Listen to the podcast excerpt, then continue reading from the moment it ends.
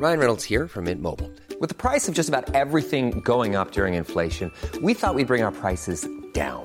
So to help us, we brought in a reverse auctioneer, which is apparently a thing. Mint Mobile unlimited premium wireless. Ready to get 30, 30, bit to get 30, bit to get 20, 20, 20, bit to get 20, 20, bit to get 15, 15, 15, 15 just 15 bucks a month. So, Give it a try at mintmobile.com slash switch. $45 upfront for three months plus taxes and fees. Promo for new customers for limited time. Unlimited more than 40 gigabytes per month. Slows. Full terms at mintmobile.com. C'est curieux Les Afterwork Curieux. Avec la collaboration bénévole De Récréatience, L'Homme en Bleu et la radio Bob FM.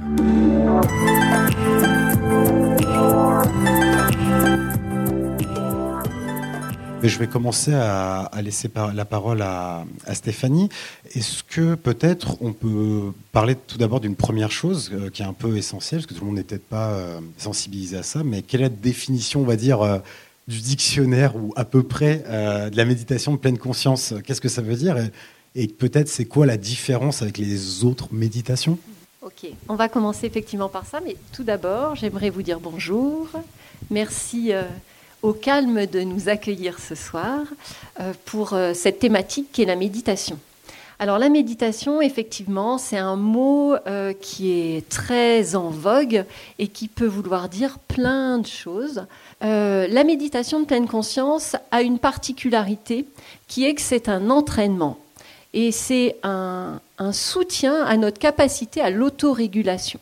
En fait, c'est s'entraîner, euh, et ça, ça va être notamment la première phase de la méditation de pleine conscience, s'entraîner à devenir plus conscient, plus présent, euh, plus attentif, et donc euh, muscler notre capacité à être dans cette attention. Alors pourquoi développer davantage cette compétence? Eh bien parce que euh, nous sommes souvent aux prises de nos ruminations. Et la méditation, ça va être un premier moyen, et notamment la méditation de pleine conscience, et on verra qu'il y a plein de possibilités autres, un premier moyen pour récupérer des compétences et sortir de nos boucles ruminatives. Donc méditer, c'est débrancher nos ruminations. Méditer, c'est aussi favoriser notre bien-être, développer certaines compétences, notamment la clarté mentale, euh, la lucidité, et pouvoir du coup euh, augmenter notre compétence à la concentration. Donc pour l'instant, de manière volontaire, j'en dis pas plus. Je reste sur quelque chose qui est assez vaste et ouvert. La méditation de pleine conscience s'appuie sur trois fondamentaux. Le premier, ça va être apaiser l'esprit agité. Qu'est-ce que ça veut dire? Ça veut dire que très souvent, on est en train de faire quelque chose et en même temps, notre attention est ailleurs. Par exemple, on peut être peut-être assis à cet instant dans cette salle et pourtant en train de se dire oh, mince, j'ai oublié de faire ça. Ou alors tout à l'heure, j'ai encore ça, ça, ça à faire. Donc on a beaucoup de mal à monopoliser notre attention sur un seul sujet à la fois. Petit complément scientifique, euh, il y a des études euh, qui ont été publiées dans la- une des plus grandes revues scientifiques qui montrent qu'on fait ça à peu près 50% de notre temps de veille. Donc si on considère que on dort à peu près un tiers du temps, ça veut dire que deux tiers de notre vie, on passe à côté. On n'est pas en train d'être conscient de ce qu'on fait, on est dans notre univers mental en train de penser à autre chose. Donc ça devrait faire réfléchir peut-être un tiers de notre vie seulement d'être présent à ce qu'on fait, à la vivre réellement.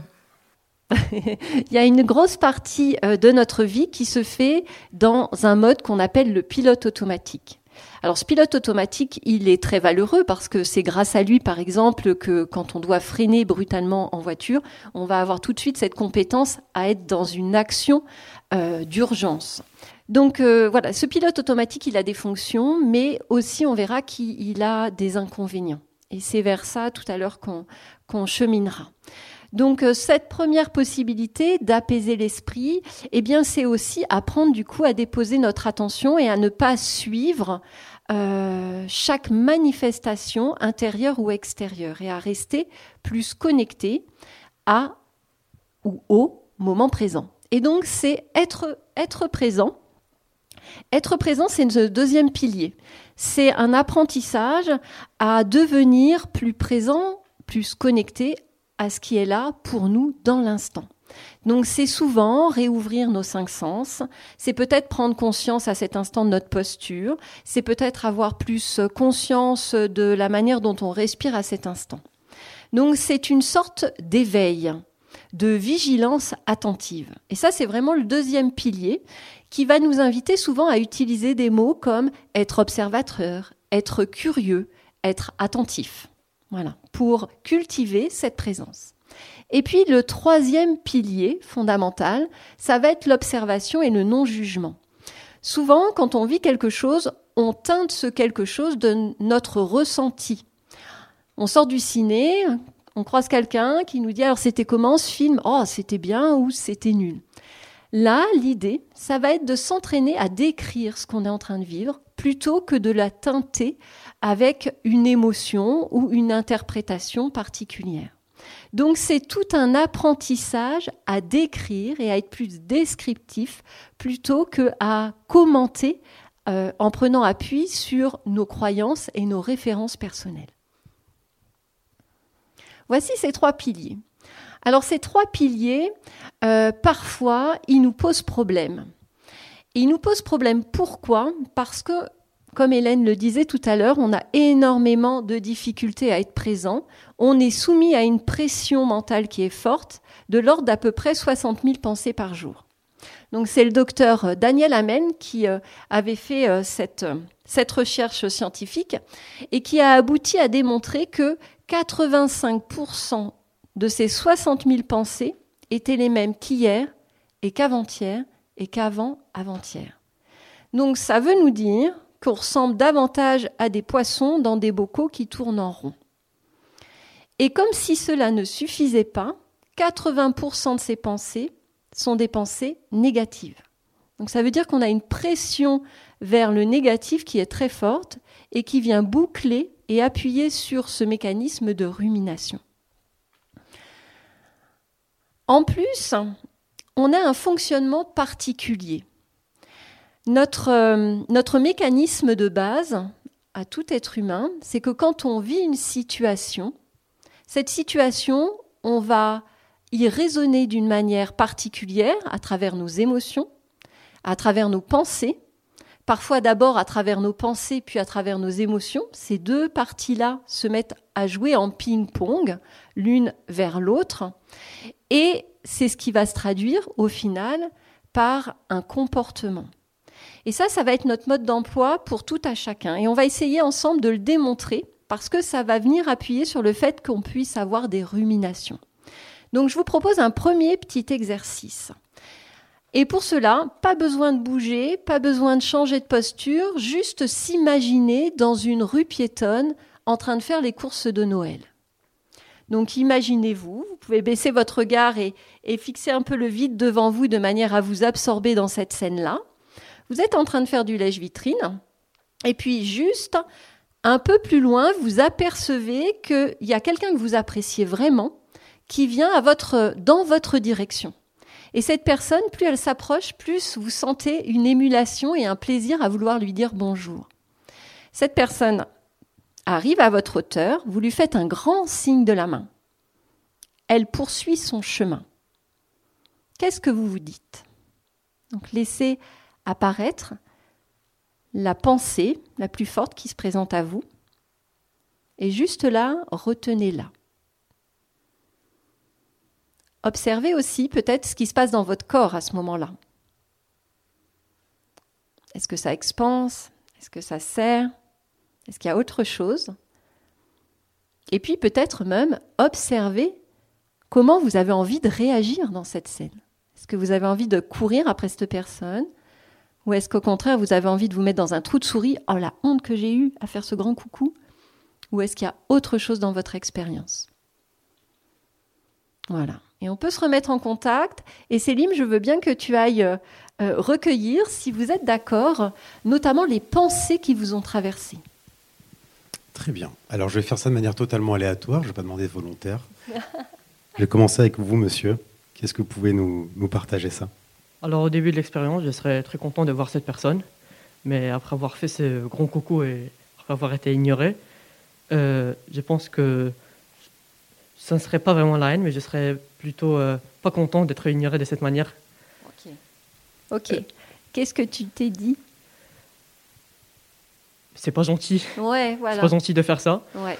Ou bien, euh, ça va vraiment dépendre du contexte parce que dans un premier contexte, ça pourrait que la personne a vraiment voulu m'ignorer. Mhm. Dans un deuxième contexte plus rationnel, il pourrait euh, être que cette personne ne m'a tout simplement pas vu. Ouais, ok. Donc deux pensées principales qui sont là dans, dans l'expérience déjà. On peut les recueillir. Euh, elle n'a pas souhaité me voir, elle l'a peut-être fait exprès. Ou à l'inverse, oh, ben, peut-être qu'elle était tracassée quelque part et qu'elle ne m'a pas vue. Est-ce qu'il y en a qui ont eu d'autres pensées? Alors, je fais mon petit tour sur moi-même. C'est pas très radio-descriptif, mais. Mademoiselle. Et oui, ça tombe sur vous, pardon. Euh, j'ai un peu senti la même chose. Juste que je- quand je me suis dit, euh, est-ce qu'elle m'a ignorée, bah, à ce moment-là, j'aurais fait des recherches pour trouver pourquoi. Ok, ok. Ça a lancé un processus intellectuel, hein, de, un processus mental pour essayer de comprendre et de chercher des explications. Ça illustre ce début de rumination qui peut se mettre en place. Ok Merci. Est-ce qu'il y a encore des personnes qui se sont dit autre chose Hum, dernier témoignage pour la route. Monsieur. C'est à vous. Euh, moi, j'aurais été plutôt en colère. Ok. Et cette colère, elle s'exprimait euh, plutôt comment Sous la forme de mots On fera des bips pour les gros mots. Non, non, c'est quelque chose qui va prendre au niveau de l'estomac Ouais. et qui va durer très longtemps. Ok, ok. Donc là, c'est plus une sensation qui, qui devient envahissante. Ok. Donc déjà, on a vu trois, trois témoignages, une seule expérience commune, et pourtant trois manières particulières de réagir ou euh, d'intérioriser euh, cette situation. Et en fait, ça, va nous donner l'information que nos pensées, on va le voir tout à l'heure, ne sont pas tout le temps le reflet de la réalité. Nos pensées sont plus souvent une interprétation issue de notre euh, histoire de vie. Hein, Et c'est pour cela que sur une même situation, aussi banale que le coucou dans la rue, on peut se retrouver avec des comportements différents, des, des pensées pardon, ou des émotions différentes. Donc c'est là où tu vas mettre la petite vidéo, s'il te plaît. Cette petite vidéo, elle est très très courte, elle dure à peu près 40 secondes. L'idée, euh, ça va être de focaliser votre attention notamment sur les joueurs blancs et de compter le nombre de passes que ces joueurs blancs vont faire. Donc il y en a peut-être qui connaissent déjà cette vidéo. Euh, donc vraiment, c'est court. Je vous incite à, mobiliser toute votre attention. Je vais me pousser du champ. Euh, toute votre attention pour compter combien il va y avoir de passes dans le groupe des blancs. C'est parti.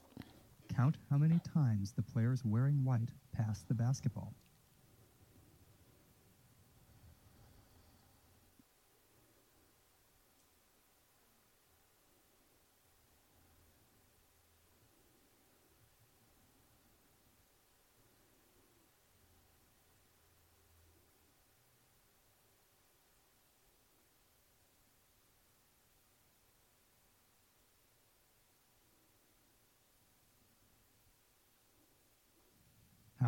Ok. Alors, combien y avait-il de passes? 15, 14, ok. Entre 14 et 16, ok. Combien y avait-il d'ascenseurs? Ok. Combien y avait-il euh, de porte-parapluies? Ah, ça, j'ai pas vu. Ok. Combien y avait-il de joueurs? Tu as une idée? Non? 7 peut-être. Ok. On va regarder tout ça. Donc 15 passes. Et maintenant, regardez le reste.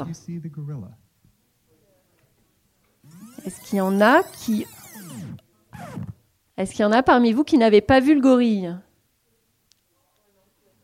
Ouais. Combien d'ascenseurs? 3. Porte-parapluie. Ouais. Donc il y avait un intrus. C'est un truc, qui l'avait vu? On va plutôt le faire comme ça. Ok. Le gorille, ouais. ouais. 40%, Ok. 40% de la salle, je dirais. Ouais, peu à peu moins. près. Ok, donc ça montre que euh, parfois, quand on est focalisé sur quelque chose, eh bien en fait, on a comme une cécité cognitive. C'est-à-dire qu'il y a une partie de notre cerveau qui ne capte que les informations qui vont dans son sens et qui l'intéressent. Alors pourquoi j'aborde ça? Ben Parce que, comme on vient de dire tout à l'heure que euh, nos pensées ne sont pas la réalité, eh bien nos pensées nous font vivre une réalité par cécité cognitive. Et ça, nous, ça va nous intéresser notamment dans le domaine du soin, euh, notamment dans la prévention des rechutes de certains mécanismes anxieux ou mécanismes dépressifs. Cette cécité cognitive, elle accentue ce qu'on appelle la fusion cognitive, c'est-à-dire la croyance, l'adhésion à notre pensée. Pour vous donner un exemple simple, moi, la première fois que j'ai fait ce petit exercice de je descends dans la rue, ma pensée automatique, hein, c'est comme ça qu'on l'appelle, cette forme de pensée, la première qui nous vient à l'esprit, c'était Ah, mais qu'est-ce que je lui ai fait? Hein Et donc, du coup, ma tendance, ma cécité cognitive, elle fait que euh, j'ai tendance à me croire responsable de quelque chose. Et on va tous avoir des cécités cognitives un peu différentes. Et donc la méditation de pleine conscience, ben, ça va nous permettre de venir prendre plus de latitude par rapport à cette cécité et à réouvrir notamment des espaces de possibilités. Et on verra tout à l'heure comment. Ok, je veux bien la suivante. Nos pensées automatiques impactent notre humeur. Et notre humeur va impacter notre comportement. On a commencé à le voir tout à l'heure avec euh, le petit exemple de je descends dans la rue.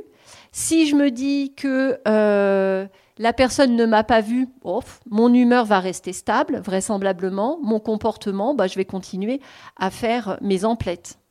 Si par contre, je me suis dit qu'elle avait fait exprès de ne pas me voir, eh bien, mon émotion intérieure, elle va peut-être euh, se modifier. Il y a peut-être de l'anxiété ou de la colère qui va euh, se générer. Et à ce moment-là, mon comportement, ben, peut-être qu'il va se modifier. Donc ça, ça fait partie vraiment de la manière dont, à l'intérieur de nous, ça fonctionne. C'est un peu comme un mode d'emploi. La méditation de pleine conscience, en premier lieu, ça va être un apprentissage à notre mode d'emploi. Alors, je vois noter effectivement les tentatives d'évitement. Je dis juste un petit mot sur ça avant de passer euh, sur euh, les, les, les diapos suivantes qui, reprennent un peu l'historique et qui reprécisent plutôt d'où vient la méditation de pleine conscience. Euh, les tentatives d'évitement, c'est que la nature humaine n'aime pas souffrir. On est d'accord. Hein, si, je vous donne le choix entre vous laver euh, dans euh, un bain, une douche à une température agréable ou de vous laver avec une douche froide, vous allez choisir la température agréable. Donc par défaut, on aime le confort. Et en même temps, de s'éloigner en permanence de l'inconfort, ça crée un effet boomerang qui va faire que plus je chasse une pensée négative, plus je chasse une sensation négative, plus j'essaie de lutter contre un comportement, plus en fait je lui donne de la puissance. De la même manière que si je voulais faire rentrer un tigre dans une cage, plus moi je vais m'acharner à le faire rentrer dans la cage, plus lui il va essayer de se débattre pour en ressortir. Et parfois on peut avoir des, des stratégies. Par exemple, euh, tout à l'heure, j'étais un petit peu stressée. Je me suis dit, oh là là, euh, je vais aller me promener un peu, je vais prendre un peu de distance. Donc oui, effectivement, à court terme, il y a certaines stratégies qui vont marcher. Prendre un médicament, boire un verre d'alcool, euh, chanter, et c'est très bien. Ces stratégies vont avoir une utilité. Mais dans d'autres moments, les stratégies ne vont pas être efficaces. Et c'est à ce moment-là où ça va être important de plutôt euh, aborder les choses sous un angle différent et notamment avec la prise de conscience que peut offrir la méditation de pleine conscience en revenant aux trois premiers piliers qu'on a cités tout à l'heure. Alors, la méditation et ses origines. La méditation de pleine conscience est largement inspirée Et même, c'est, vraiment la, la, mère euh, avec ses origines bouddhistes. Donc, euh, Siddhartha Gautama, qui, s'est euh, aussi appelé Bouddha, a créé le bouddhisme à peu près entre le 4e et le 5e siècle avant Jésus-Christ. Puis, euh, tous ces principes de méditation se sont essaimés euh, dans l'Asie sous différentes formes, le bouddhisme pur, on voit aussi l'hindouisme, le taoïsme. Et puis ça s'est essaimé aussi dans l'Antiquité, un peu plus que de proche de chez nous, avec euh, les philosophes qui, pour qui, par exemple, Socrate ou Platon disaient que méditer, c'était apprendre à se connaître. En fait, connais-toi toi-même. Ça a voyagé dans le temps et euh, notamment, il y a eu un premier pont qui s'est fait avec, euh, dans les années 70, 70-80, avec euh, John Kabat-Zinn, qui est le, monsieur aux lunettes sur la, droite, qui est un professeur en médecine et qui est un doctorat de biologie moléculaire, si je ne m'abuse, qui faisait, c'est ça? Et qui faisait aussi euh, du coup de la méditation avec le maître que vous voyez au-dessus, Thich Nhat Hanh. Et, et au parallèle, il disait quand je, perçois les avantages, ce que la méditation vient poser en moi, euh, et qui faisait le constat avec euh, les patients qu'il pouvait apercevoir, il a réfléchi à un pont possible, comment pouvoir aborder la méditation en la laïcisant pour qu'elle puisse rentrer dans des programmes de soins. Et donc il a créé une première clinique, la clinique de réduction du stress, qui a servi un petit peu de, socle à la recherche scientifique pour venir valider euh, ben, les effets, l'efficacité de cette approche-là. Et toutes les méditations étaient à l'époque largement inspirées, bien sûr, des approches bouddhistes, mais épurées euh, d'un certain vocabulaire qui aurait pu être trop spirituel. Puis l'histoire a, un petit peu continué, mais on verra que euh, dans les principes de la pleine conscience, eh ben, il va y avoir des choses qui sont complètement universelles. Et au-delà de la spiritualité, au-delà de l'aspect médical, on va voir que euh, pour nous tous, il y a vraiment des petites choses qui sont déjà à notre portée. Et je veux bien que tu zoomes sur ces principes universels qu'on va retrouver. Et notamment, je vais zoomer, je vais faire une cécité cognitive, donc je vais en choisir que quelques-unes. Euh, l'esprit du débutant, par exemple. L'esprit du débutant, ça va être de s'entraîner à avoir une qualité d'ouverture et de curiosité. Euh, la patience, oui. Euh, tout à l'heure, on disait apprendre à ne faire qu'une chose à la fois.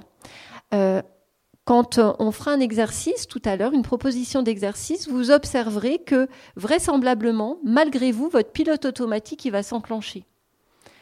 Vous allez avoir une pensée qui va arriver, peut-être. Et donc la patience, c'est OK, je l'ai vu, OK, je reviens, et c'est ça ma pratique. La confiance. La confiance dans le sens où on sait que la méditation euh, de pleine conscience vient faire bouger des choses importantes dans le cerveau. C'est ce qu'on appelle la plasticité euh, du cerveau. On sait exactement les zones qui vont être activées, on sait exactement euh, les effets que ça va avoir, mais d'une personne sur l'autre, on ne sait pas combien de temps ça prendra. Donc le processus euh, fonctionne, mais après, dans combien de temps nous, on va récolter les fruits? Ben, On ne sait pas précisément. Donc cette confiance dans le processus. Je vais aussi euh, zoomer sur l'acceptation. Euh, l'acceptation, c'est pas l'acceptation euh, de résignation. On n'est pas dans, dans, dans ce processus-là. C'est-à-dire que tout ce que je pourrais changer, bah, l'invitation, elle est plutôt à pouvoir le changer. Mais par contre, quand je suis face à quelque chose que je ne peux pas changer, est-ce la bonne posture d'entrer en lutte contre ou est-ce intéressant de faire un pas plutôt vers le permettre et accepter? Et donc déposer les armes et aborder les choses sous un autre angle. Et c'est ce qui nous emmène parfois dans les soins à aller travailler jusqu'aux expositions émotionnelles, c'est-à-dire pouvoir aborder nos émotions avec un autre comportement que le comportement de la lutte. La pleine conscience au service de la prévention des rechutes.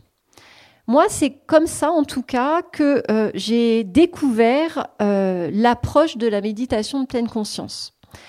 Depuis de nombreuses années, je faisais de la méditation euh, déjà, mais plus sur le versant bouddhiste, parce que je ne connaissais pas autre chose.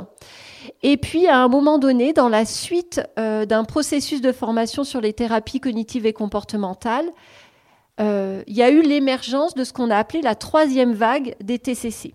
Et cette troisième vague des TCC, elle parlait de la méditation de pleine conscience. Et donc c'est vers ce versant plus des soins que euh, j'ai commencé à, à faire mes premiers pas et à découvrir l'utilité.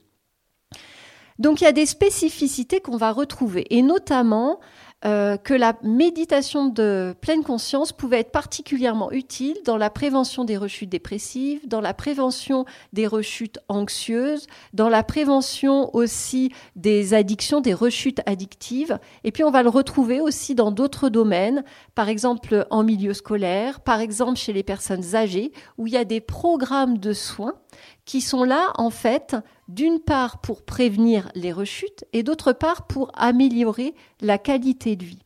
La plupart du temps, ces programmes se découlent en huit séances et peuvent, euh, qui peuvent varier dans le temps, c'est-à-dire que quand c'est un modèle classique, euh, ça va se dérouler sur huit semaines, grosso modo. Quand ça s'intéresse à des personnes âgées où les temps d'apprentissage sont ralentis, ça peut se dérouler jusque sur 8-10 mois.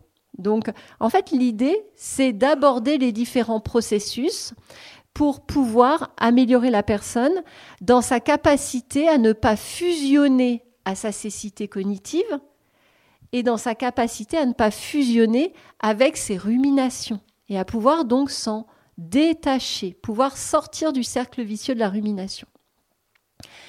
C'est des apprentissages qui permettent, du coup, peut-être Hélène, tu as des, des, chiffres euh, particuliers sur euh, l'efficacité euh, de la méditation dans la prévention des rechutes hmm. Ok, alors juste comme ça à la louche,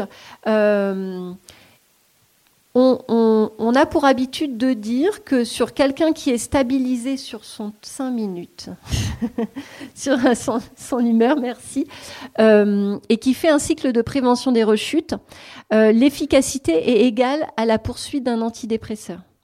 Donc euh, l'arrêt des médicaments peut être facilité par l'apprentissage de la méditation de pleine conscience. Ok. Et puis il y a aussi la philosophie de vie qu'offre la méditation de pleine conscience. Euh, c'est-à-dire que que ce soit euh, en milieu hospitalier, que ce soit dans d'autres lieux, euh, méditer, c'est quand même quelque chose qui est à notre portée. Et de méditer, bien sûr, au démarrage, on cherche à aborder certains processus, mais c'est bien plus que ça.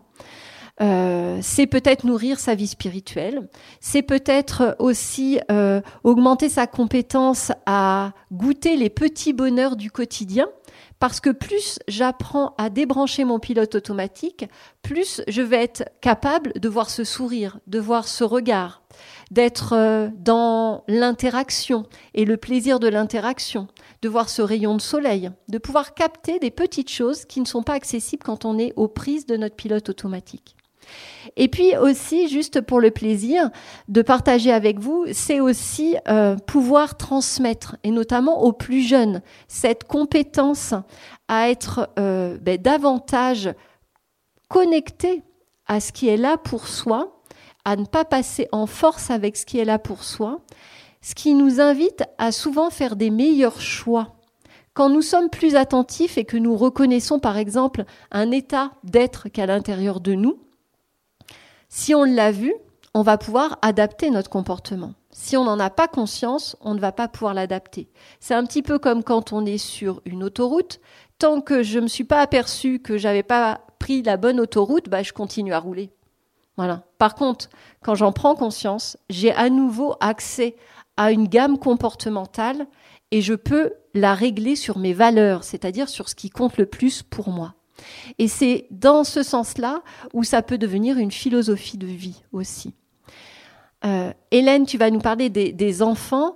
Euh, c'est vraiment très important, je trouve, de pouvoir semer des petites graines auprès des enfants parce que c'est eux qui font le monde de demain et c'est eux qui vont avoir euh, à, relever les flambeaux et, et plus de conscience, ça veut dire plus de comportement conscient. Et plus de comportement conscient, c'est être dans, dans quelque chose qui, euh, qui construit demain euh, beaucoup plus qu'il ne le subit. On termine par un ultime exercice, Ouais, c'est ça? ok, ça Alors, marche. Ça va être lequel, si tu peux nous le, nous le présenter, puis euh, Ça va être reconnaître l'esprit instable, ce dont on vient de parler hein, voilà, pendant un petit moment. Donc je vous invite cette fois à, à vous asseoir confortablement, plutôt les deux pieds au sol, pour venir habiter le corps, revenir à cette base sécure qu'est le corps. Peut-être aussi euh, permettre vraiment euh, au dos d'être euh, confortable et en même temps non avachi.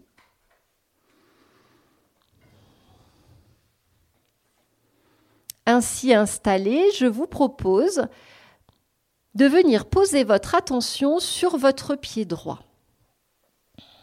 Et donc, euh, l'attention, c'est un petit peu comme si c'était un, un spot lumineux qu'on déplaçait et on vient le déposer tout particulièrement sur ce pied droit pour observer,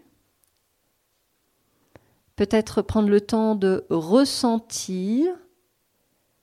Y a-t-il un contact entre les orteils? Est-ce que la différence de d'épaisseur de peau entre la voûte plantaire et le talon, c'est une sensation que l'on perçoit? Alors vraiment, on cultive ces principes de curiosité, d'ouverture, on regarde, on observe.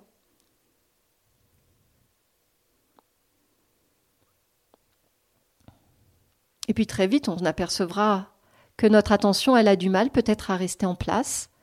C'est le pilote automatique, il s'enclenche, c'est OK, c'est pas une erreur, c'est pas un échec, c'est comme ça qu'on fonctionne. Juste quand vous le remarquez, ben, je vous propose de ramener votre attention, de la rediriger, de reprendre les manettes, de revenir là, dans ce pied, quelques instants encore.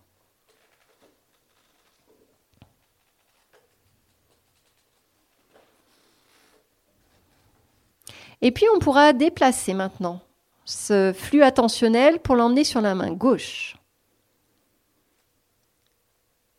Là aussi, avec beaucoup de curiosité,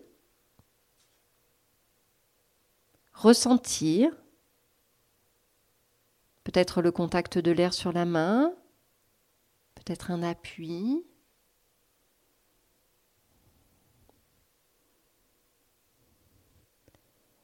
Et bien sûr, on verra hein, à certains moments ben, notre attention qui suivra peut-être un commentaire mental, un son, une autre pensée, une autre sensation ailleurs dans le corps. C'est OK. L'idée, l'intention de cette pratique, c'est juste d'observer que ce pilote automatique, il a tendance à s'enclencher bien malgré nous. Et que sur cette partie-là, on ne peut pas faire grand-chose, mais par contre, on peut s'entraîner. Une fois qu'on en a pris conscience, s'entraîner à réorienter notre attention, là où délibérément, on souhaite poser notre attention. Et puis, euh, on pourra à nouveau déplacer l'attention. Je vous propose plutôt euh, sur les lèvres.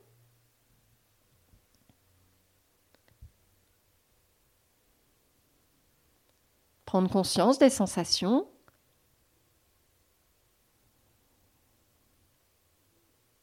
Prendre un temps pour percevoir, reconnaître. Il n'y a rien à changer, rien à modifier. Juste se permettre d'accepter ce qui est là, de reconnaître. Et puis de voir comment notre esprit, à certains moments, va faire bouger ce flux attentionnel, parce qu'il y aura un jugement qui va émerger, parce qu'il va y avoir un commentaire mental. Peut-être même on va s'observer, avoir un comportement, une réaction, bouger, sortir le téléphone, quoi que ce soit, juste s'observer.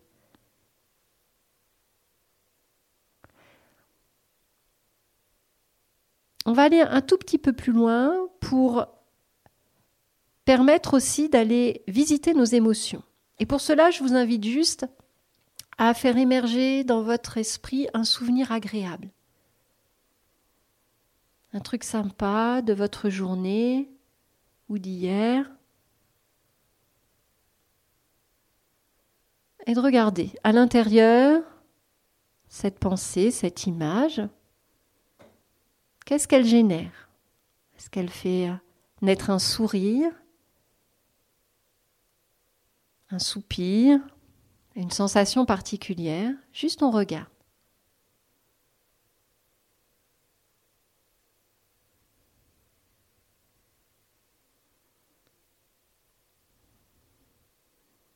Sans discrimination aucune, on observe, on note. Et puis enfin, choisissons un souvenir plus négatif, quelque chose qui nous a déplu, qui nous a irrités. On va peut-être même pouvoir observer notre aversion et le fait qu'on n'a pas trop envie d'y aller là. Chercher ce souvenir. Prenons un truc pas trop important, mais quelque chose qui nous a un petit peu engagé émotionnellement. Revoyons ce souvenir, appelons-le à notre esprit, et du coup, regardons comment ça résonne. Qu'est-ce que ça fait? Est-ce que ça donne encore envie de sourire? Est-ce qu'il y a une autre sensation qui émerge dans le corps? Juste constater, constater ce lien entre mes pensées et mes émotions, l'enclenchement du pilote automatique et prendre conscience.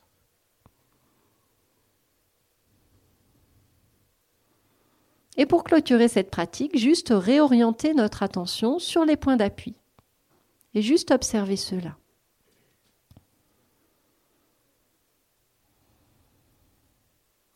Et reconnaître, là, sur la dernière minute, reconnaître comment notre esprit peut être instable.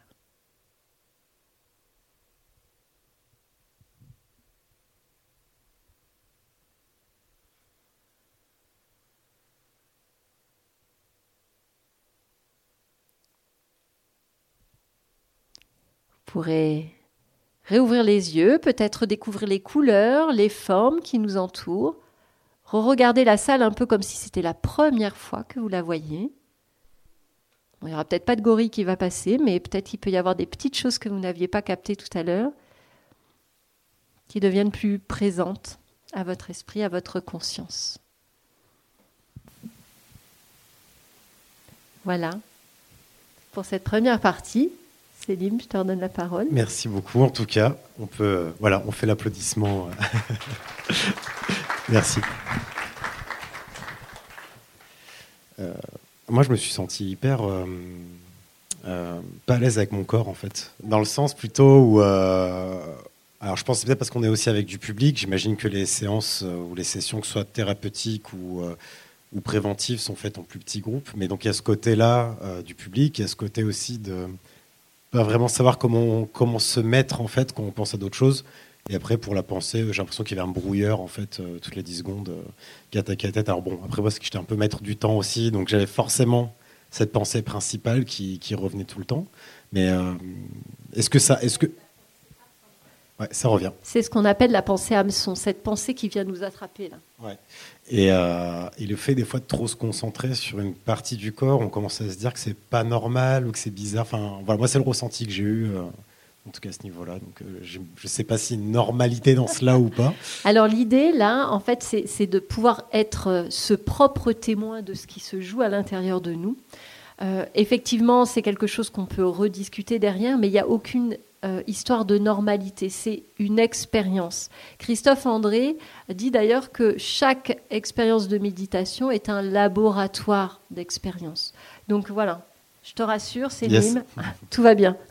Ok, eh bien, merci encore Stéphanie en tout cas pour euh, ben, cette euh, rétrospective, un petit peu euh, le fait d'avoir un peu les bases en tout cas de, de compréhension sur la méditation de pleine conscience.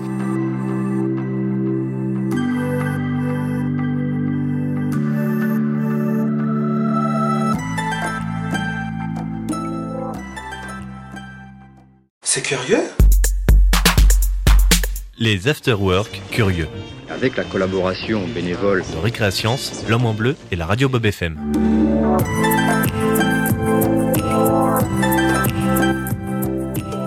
On va aller maintenant euh, un peu plus loin et dans l'axe euh, notamment scolaire aussi, parce que ça fait partie euh, bah, de vos travaux de recherche ou engagement en tout cas. donc voilà, ça sera surtout l'éducation à la, à la responsabilité éthique de manière générale, plus précisément en utilisant l'outil euh, qui est la méditation de pleine conscience. On aura l'occasion aussi de voir euh, ben, un petit peu peut-être quelques statistiques, quelques chiffres, des comparatifs euh, d'effets sur, sur notre psyché de la méditation de pleine conscience. Alors, ça va être surtout des données par rapport à des méditants confirmés, où on a pu, j'imagine, pas uniquement, d'accord, pas uniquement, mais on va pouvoir avoir des éléments de comparaison et ben, via des IRM ou d'autres recherches, voir concrètement en quoi peut euh, jouer euh, la méditation de pleine conscience euh, dans notre cerveau, ou aussi les bienfaits, pour aller un peu plus loin aussi, que ce soit dans, la gestion de, nos émotions et encore bien d'autres choses. Je ne vais pas trop spoiler, je vous laisse tout de suite la parole, Hélène Agege. Merci Céline et merci aussi Stéphanie pour cette première partie. Je me sens bien détendue maintenant après une journée assez chargée. Donc euh, là, je vais essayer de présenter quelques données scientifiques euh, sur la méditation un peu en général et vous proposer aussi une approche que je cherche à développer particulièrement. Euh, donc une petite introduction d'abord, ensuite des données sur les effets psychobiologiques de la méditation, euh, quelques études de la méditation en contexte, euh, je vais plutôt parler du, contexte universitaire ici, et puis finir par la méditation éthique et des perspectives. Je vais sans doute passer quelques diapos. Donc la première partie. Alors d'abord la méditation.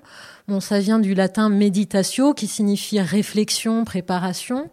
Et ça a été euh, défini par Antoine Lutz comme une famille de stratégies complexes de régulation émotionnelle et attentionnelle développées pour diverses finalités euh, aujourd'hui, dans la littérature, on distingue quatre types euh, de, développement, c'est-à-dire quatre types de compétences qui sont associées à quatre familles de méditation, on pourrait dire, selon ce qu'elles développent particulièrement.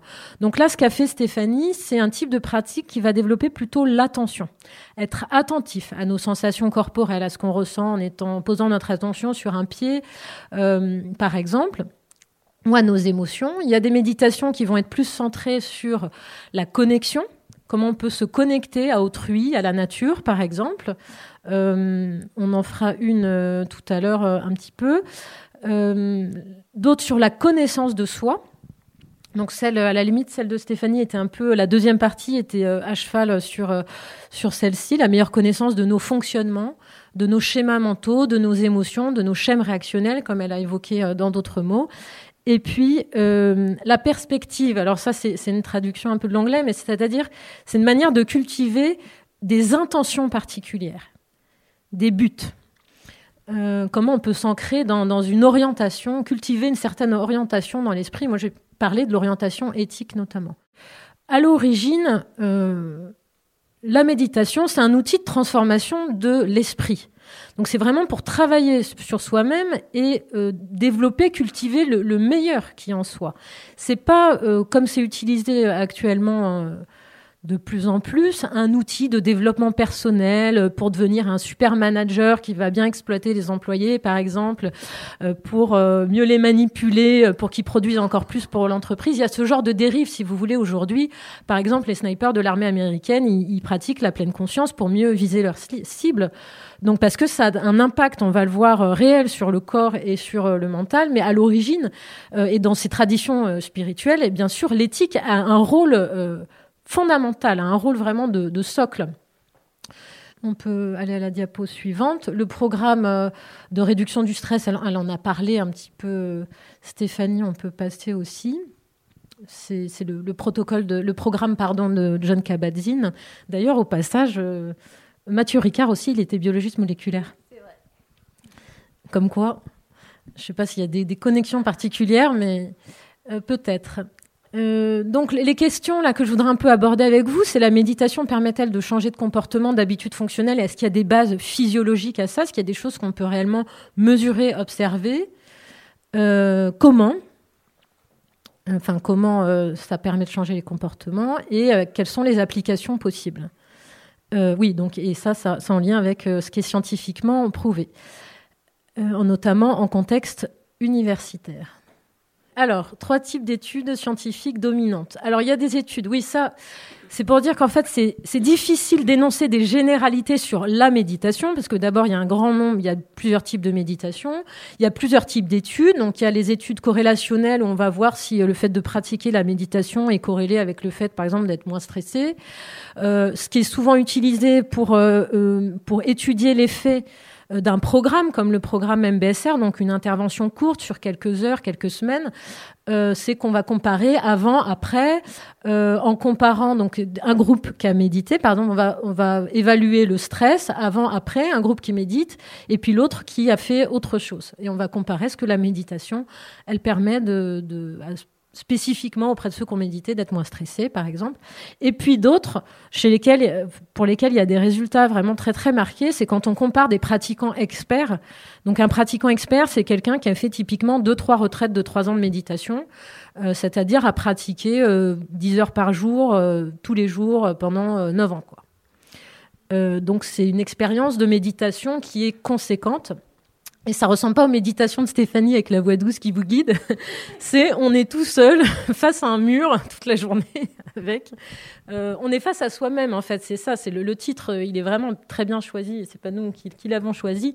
C'est que euh, quand on médite toute la journée comme ça dans une pièce, il y a des choses qu'on avait tendance à éviter, hein, l'évitement dont parlait euh, Stéphanie, où là on, on peut plus quoi.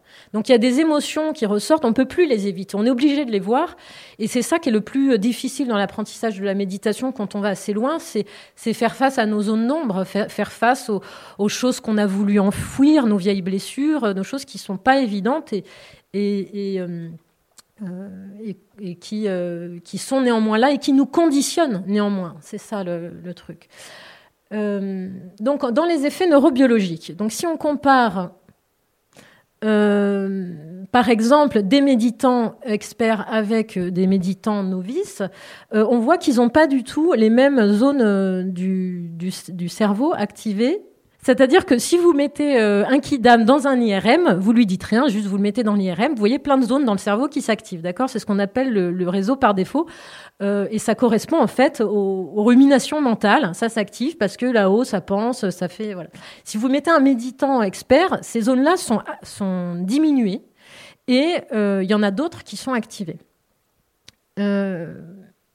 donc on peut voir aussi alors un résultat qui est intéressant c'est que euh, normalement, quand on, vieillit, la matière grise, donc c'est ce qui est vers l'extérieur, euh, le bord externe du cerveau, c'est là où il y a les corps cellulaires, elle diminue avec l'âge.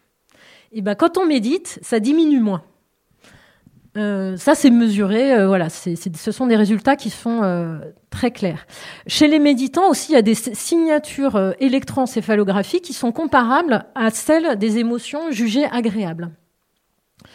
Euh, il y a aussi euh, chez certaines, euh, en fait, on peut trouver dans des, quand on, par ces techniques de EG, on regarde l'activation du cerveau chez des personnes qui sont en train de faire certaines méditations et on trouve des ondes qu'on trouve normalement que dans le sommeil profond. Sauf que ces personnes-là sont tout à fait éveillées, sont capables d'échanger, de parler. Euh, suivante, diapo suivante, s'il vous plaît. Donc ça, c'est juste une petite figure pour montrer. Vous avez euh, euh, à gauche la figure qui montre que chez les méditants, ces zones du cerveau-là, elles sont vraiment bien moins activées que chez les non-méditants. Vous pouvez passer la diapo suivante. donc là, ça montre la même chose avec d'autres zones du, du, cerveau. Donc ça qu'on regarde, donc en haut, c'est au repos. Et en dessous, c'est quand on, demande aux personnes de méditer, donc chez des, novices, des personnes qui débutent et puis des experts. Euh, donc on voit que dans la, fonctionnalité cérébrale est pas la même. Alors il y a des effets physiologiques aussi, euh, une diminution des rythmes respiratoires et, cardiaques, de la pression sanguine, une augmentation du système nerveux autonome parasympathique, donc c'est tout ce qui contrôle les processus automatiques dans le corps comme euh, la digestion, ce genre de choses.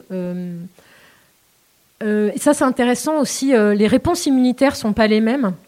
Euh, donc, par exemple, les, pratiquants de la compassion impersonnelle, donc ce sont des pratiques pour se connecter aux autres, eh bien, ils ont une réponse humorale et cellulaire plus rapide et plus intense.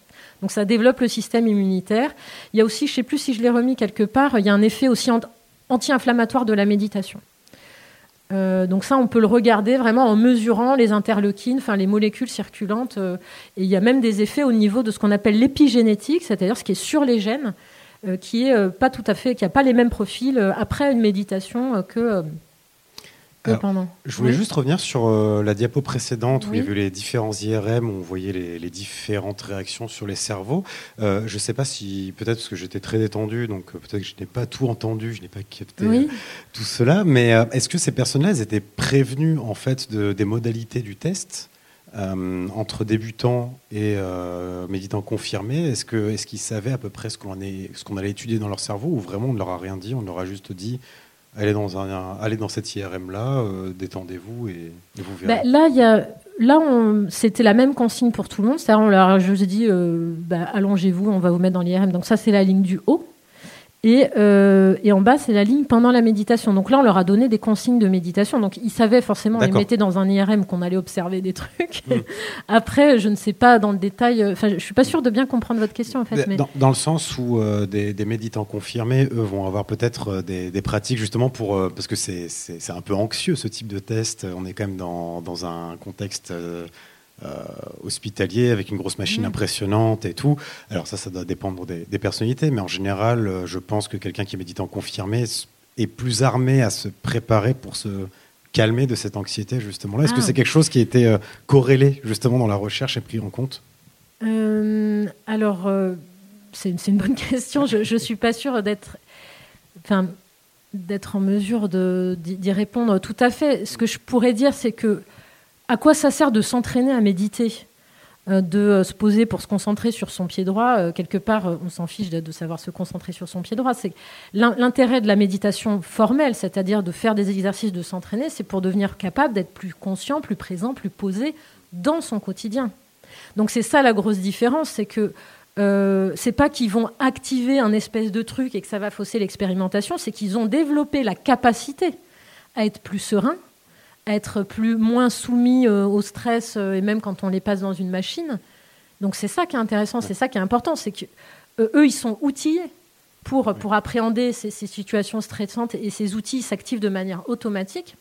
Ça, je vois, j'ai encore eu un témoignage de, cette semaine dans un, un cours de, de, de méditation où il y avait un retour d'une personne qui disait bah, J'ai vu que, que maintenant, l'activité automatique de, de, de repérer mes états quand je suis stressée euh, arrive de temps en temps. Et d'un seul coup, je prends conscience que je suis stressée. À ce moment-là, le stress y retombe. D'accord. C'est donc c'est en fait c'est lié. Oui.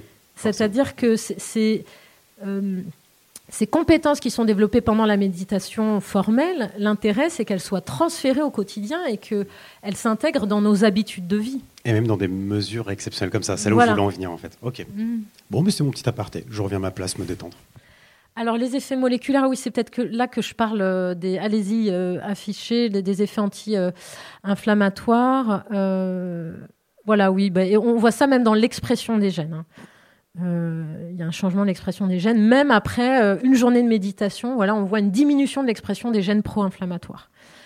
Donc là, il y a diverses données, méta-analyses qui montrent. Donc là, je, je voulais présenter ça pour montrer que c'est pas euh, une vue de l'esprit de dire oui, la méditation, ça fait du bien et tout ça. On peut mesurer objectivement des effets physiologiques, biologiques. Alors en ce qui concerne les effets cognitifs, donc là je vais, je vais passer un peu rapidement pour pas être trop catalogue, mais oui, en gros ça augmente l'attention, ça augmente certaines capacités euh, cognitives comme la flexibilité cognitive qui est très importante pour le développement du bien-être. C'est la manière dont on va pouvoir s'adapter aussi aux différentes situations euh, qu'on rencontre. Euh, ça améliore la mémoire de travail, par exemple, et aussi du point de vue, ce qui peut être intéressant du point de vue éthique, ça diminue les biais cognitifs dans l'évaluation des situations et des personnes. Ce qu'évoquait Stéphanie tout à l'heure, le fait qu'on a tendance automatiquement à juger une situation, à l'appréhender en disant ça j'en veux, j'en veux pas, ça j'aime, ça j'aime pas. Euh, évidemment, ça peut avoir euh, bah, des conséquences sur notre bien-être, mais aussi du point de vue éthique.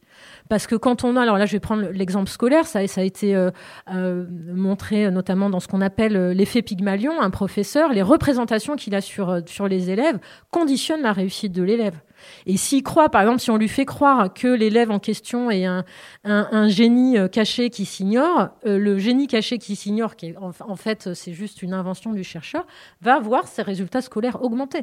Parce que le prof, il va pas le regarder de la même manière, il ne va pas interagir avec lui de la même manière, mais il va plutôt, puisqu'il a la croyance que l'élève est capable, il va interagir avec lui en ce sens, et c'est ça que ça va aller rechercher chez l'élève. Donc ces, biais d'interaction qu'on a, ils sont vraiment euh, très importants et conditionnants. Ils ont un impact sur, sur nous-mêmes et sur les autres. Alors en ce qui concerne les effets émo- émotionnels et psychosociaux, ce sont les effets les plus robustes chez les novices. C'est-à-dire si on, on, on prend en compte le programme de, de mindfulness créé par euh, qui fait environ 25 heures, euh, là qu'on mesure des effets cognitifs, émotionnels, bah, les effets les plus marqués, c'est sur la capacité à réguler ses émotions, à réguler son stress. Euh, et on note euh, effectivement, on peut mesurer. Alors, il y a des résultats qui sont plus mitigés, comme sur l'empathie. Euh, là, ça dépend notamment bah, des protocoles. Parfois, on, mesure un effet, parfois on le mesure pas. hein, Quand, quand il s'agit de, de, de programmes courts comme ça, Euh, il y a une dimi- diminution des symptômes dépressifs. Euh, non, c'est Oui. juste, j'avais une... je vous laisse continuer, mais j'avais une petite question juste pour après. Je peux la poser maintenant? Si vous voulez, allez-y. Ouais. Oui. Euh, en fait, c'était euh, donc par rapport à, à la diminution des, des symptômes dépressifs. donc Stéphanie en avait parlé en, en première partie notamment. Mais encore une fois, voilà. Alors là, c'est le côté euh, cartésien qui, qui, qui va prendre le dessus. Peut-être que je vais dire euh, des bêtises, mais comment ça se, comment on peut le mesurer exactement euh, Les symptômes dépressifs? que ce, ouais, que cela a été efficace sur le long terme, parce qu'on sait très bien aussi que ça reste. Alors, ça, c'est. Oui, il y a deux questions. Alors, en général, les symptômes dépressifs, ils sont mesurés par euh, ce qu'on appelle des, échelles de Likert. C'est des questionnaires auto-rapportés où on demande à la personne à quel point vous vous sentez. euh, vous, avez l'impression de ruminer en ce moment. Est-ce que. euh, voilà. Donc, ça, il y a des protocoles assez validés, assez ro- robustes pour les études cliniques. D'ailleurs, qui permettent typiquement aussi à un psychiatre de diagnostiquer sur telle ou telle pathologie, par exemple. Ça, c'est pour la modalité. Euh, là, vous soulevez un autre point qui est, à mon avis, euh, un point sur lequel la recherche doit progresser, c'est qu'il y a assez peu d'études euh, sur le long terme actuellement. Euh, c'est un enjeu, ça fait partie des choses que j'aimerais développer dans mes travaux de recherche, c'est cet effet du long terme. Donc, pour le moment, en général, les études, c'est à court terme, c'est-à-dire juste après l'intervention. D'accord. C'est combien en termes de temporalité C'est quoi? C'est donc- un an Alors non, ah non, non. Euh, pile post-études oui, directement oui, c'est-à-dire Ok. qu'on fait euh, les huit semaines.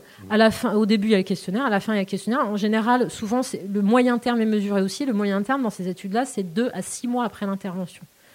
Donc, en général, c'est les données dont on dispose, c'est de cet ordre-là. Il y a quelques études quand même sur le long terme qui vont jusqu'à 4 ans, et on voit qu'il y a encore des effets.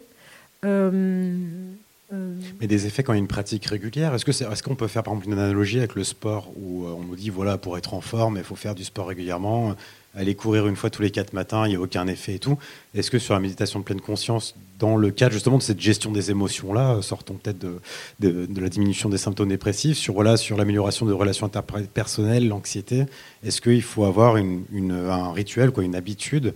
Est-ce que euh, est-ce que c'est quantifiable en fait? Est-ce qu'on peut, est-ce qu'on on peut savoir entre guillemets combien de fois il faut faire de sessions par semaine ou, ou par jour pour que ça ait des effets Alors, probants en fait Il y, a- il y a des données là-dessus. Euh, les données montrent que, par exemple, dans le cadre des programmes euh, type MBSR de 8 semaines, là, dont je parlais tout à l'heure, euh, il, y a une- il semblerait que pour avoir un effet euh, statistiquement mesurable sur, et significatif sur euh, les, des variables telles que la régulation des émotions, la diminution du stress, euh, une pratique de minimum euh, dans les 25 minutes par jour pendant l'apprentissage du programme est nécessaire. Euh, et qu'en dessous, il risque de ne pas y avoir d'effet. Donc c'est sûr qu'il y a un enfin c'est comme euh, comme tout si vous je sais pas si si les, les études euh, la plupart du temps voilà si à un moment vous prenez pas la peine de lire d'écrire des choses vous n'allez pas euh, décrocher votre diplôme comme ça enfin c'est- c'est un peu pareil c'est-à-dire que on- on- il y a un investissement minimum qui est nécessaire et Oui, c'est la dernière question où j'allais y venir. Est-ce que c'est comme lorsque, par exemple, euh, on commence une, une thérapie avec un psychologue Est-ce qu'il faut, enfin, il faut pas être pessimiste. C'est-à-dire qu'il faut forcément être acteur aussi de, de ce changement-là quand on est accompagné dans, des sessions de méditation pleine conscience. Enfin, je veux est-ce qu'on peut convaincre quelqu'un qui est, on va dire, euh, euh, mince, je, je j'ai oublié l'adjectif, euh, sceptique, merci beaucoup, par rapport à cela Est-ce que le travail va être impossible? Est-ce qu'il, par contre, il est, peut être possible mais plus difficile? Alors, je ne sais pas, c'est avec Stéphanie qu'il faut que que je vois cette question. Est-ce, que, est-ce qu'il y a eu des cas de gens réticents, par exemple, euh, que vous avez pu observer dans le cadre de, cours, par exemple, euh, qui, euh, à travers la pratique, ont pu être convaincus, ou alors, par définition, parce que c'est des gens sceptiques et réticents, ils ne peuvent pas entrer dans ce processus-là. Non, je, pense que potentiellement tout être humain est équipé pour pouvoir pratiquer ça. C'est une question, oui, de motivation. Enfin, moi, quand j'enseigne, en tout cas, c'est important que les personnes ne se sentent pas forcées. Je vois pas d'intérêt en fait à forcer quelqu'un qui en a pas envie de, faire ce genre de choses, et je vois pas comment ça peut produire quelque chose d'intéressant de, de faire ça. Donc, comme euh, j'ai inclus euh, c'est- un programme notamment que j'ai créé dans dans un, un, master à l'université, euh, quand je propose des choses, je dis toujours que c'est les, exercices, ils sont optionnels. Si une personne n'a pas envie de le faire, ou des fois il y a des exercices qu'on sent bien, puis d'autres qu'on sent pas, ou cette base euh, volontaire, elle est importante. Et en fait, euh, je pense euh, que ça va apporter aussi des éléments de réponse à votre question. C'est que, hum, comme vous l'avez constaté vous-même tout à l'heure, le début, c'est pas facile. Parce qu'au début, on dit par exemple un exercice de base, c'est euh, on compte nos cycles respiratoires. On compte jusqu'à 3. Et ben il y en a en 5 minutes. Ils n'arrivent pas à compter jusqu'à 3 parce que déjà au numéro 2, ils sont partis euh, dans l'hyperspace euh, de leur rumination mentale. Et donc il peut y avoir un effet décourageant même quand on est motivé. De voir euh, comme ça toute cette agitation mentale, tout ce stress, tous ces... Et de ce fait, euh, c'est c'est ça surtout qui, qui, est, qui doit être bien accompagné. Quand une personne est motivée, qu'elle a envie d'essayer et qu'elle se trouve découragée, parce qu'aussi il y a plein d'obstacles qu'on connaît en tant qu'en- qu'enseignant de méditation, euh, comme par exemple le fait de croire justement que on doit ne penser à rien. C'est une représentation très très connue de la méditation. De méditer, c'est ne penser à rien, mais si vous méditez comme ça, ben c'est sûr que vous allez vous décourager au bout de deux minutes parce qu'en fait penser à rien, c'est pas possible. C'est-à-dire que euh, la notion d'apaisement, c'est une conséquence de la méditation, c'est pas un objectif en soi. La méditation, c'est un entraînement de l'esprit. Donc, en ce qui concerne les pratiques attentionnelles, par exemple, on doit l'idée, ce qu'a proposé euh, Stéphanie tout à l'heure, rester poser l'attention sur le pied. Eh bien, on reste sur le pied, et puis à un moment, on s'aperçoit qu'on, qu'on oublie son pied, et bien dès qu'on s'en aperçoit, on y revient. Et bien donc là, c'est réussi. Si quand on s'en est aperçu, on y est revenu, et ben c'est réussi. Peu importe combien de temps on, a passé dans, notre univers mental. Donc c'est l'entraînement qui compte. C'est le fait, c'est comme de, faire des gammes pour arriver à jouer au piano. Euh, c'est sûr que si vous vous découragez euh, parce qu'au bout de deux minutes vous n'arrivez pas à jouer euh, du liste, bon bah c'est un- peu en même temps irréaliste. Et, ce qui est vraiment intéressant, c'est que quand on fait l'effort et qu'on arrive à trouver la motivation et la persévérance pour s'entraîner, même si on a des difficultés, même si on est dans le jugement, euh, donc ce qui est, ce qui est déconseillé, hein, c'est-à-dire ah, c'est pas bien, j'y arrive pas, euh, oh, j'ai pas réussi à me concentrer, etc. C'est des obstacles fréquents. Euh, eh bien, on voit des effets quand même. Au bout de quelques semaines, on voit des effets. Et, euh, et donc ça, ça c'est encourageant. C'est-à-dire qu'il y a un petit, un petit seuil à dépasser au départ, de garder la persévérance, garder la, la confiance, hein, dont parlait euh, Stéphanie tout à l'heure, pour dépasser ce, ce- ce- ce- ce cap-là et arriver à en voir les premiers des bénéfices. Et quand on, en- on, en- on devient conscient des premiers bénéfices, bah, ça donne une base de motivation pour continuer et développer euh, Eh sur ben, le long cours. eh ben, c'est très bien. Voilà, c'était pour la- le petit aparté. Euh, merci Célim. Alors, est-ce qu'on on va continuer du coup? Euh, Alors oui, c'est utilisé dans le cadre euh, pour la rémission des maladies aussi. Il y a des effets, hein, comme, l'a expliqué Stéphanie tout à l'heure, ça peut remplacer euh, euh, des, médicaments et ça aide à la rémission de maladies aussi diverses que les maladies cardiovasculaires, neurologiques, auto-immunes, rénales, etc. Donc là aussi, on a des données chiffrées. Alors les limites, c'est dans la manière dont on considère la méditation dans les études, mais ça je je vais pas trop en parler ici. J'ai déjà évoqué le fait qu'il y avait différents types de pratiques, de méditants.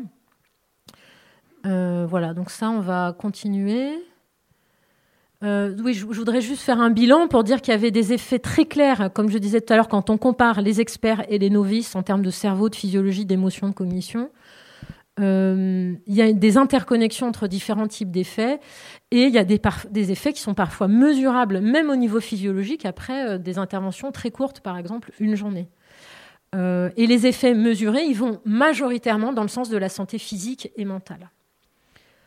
Euh, donc là, il y a quelques études, par exemple une de, dans une université californienne qui a été faite auprès de 48 étudiants d'âge environ 20 ans. Ils ont fait un essai contrôlé randomisé, c'est ce que je montrais tout à l'heure quand on compare euh, un groupe qui médite avec un groupe qui médite pas, puis on regarde avant, on regarde après.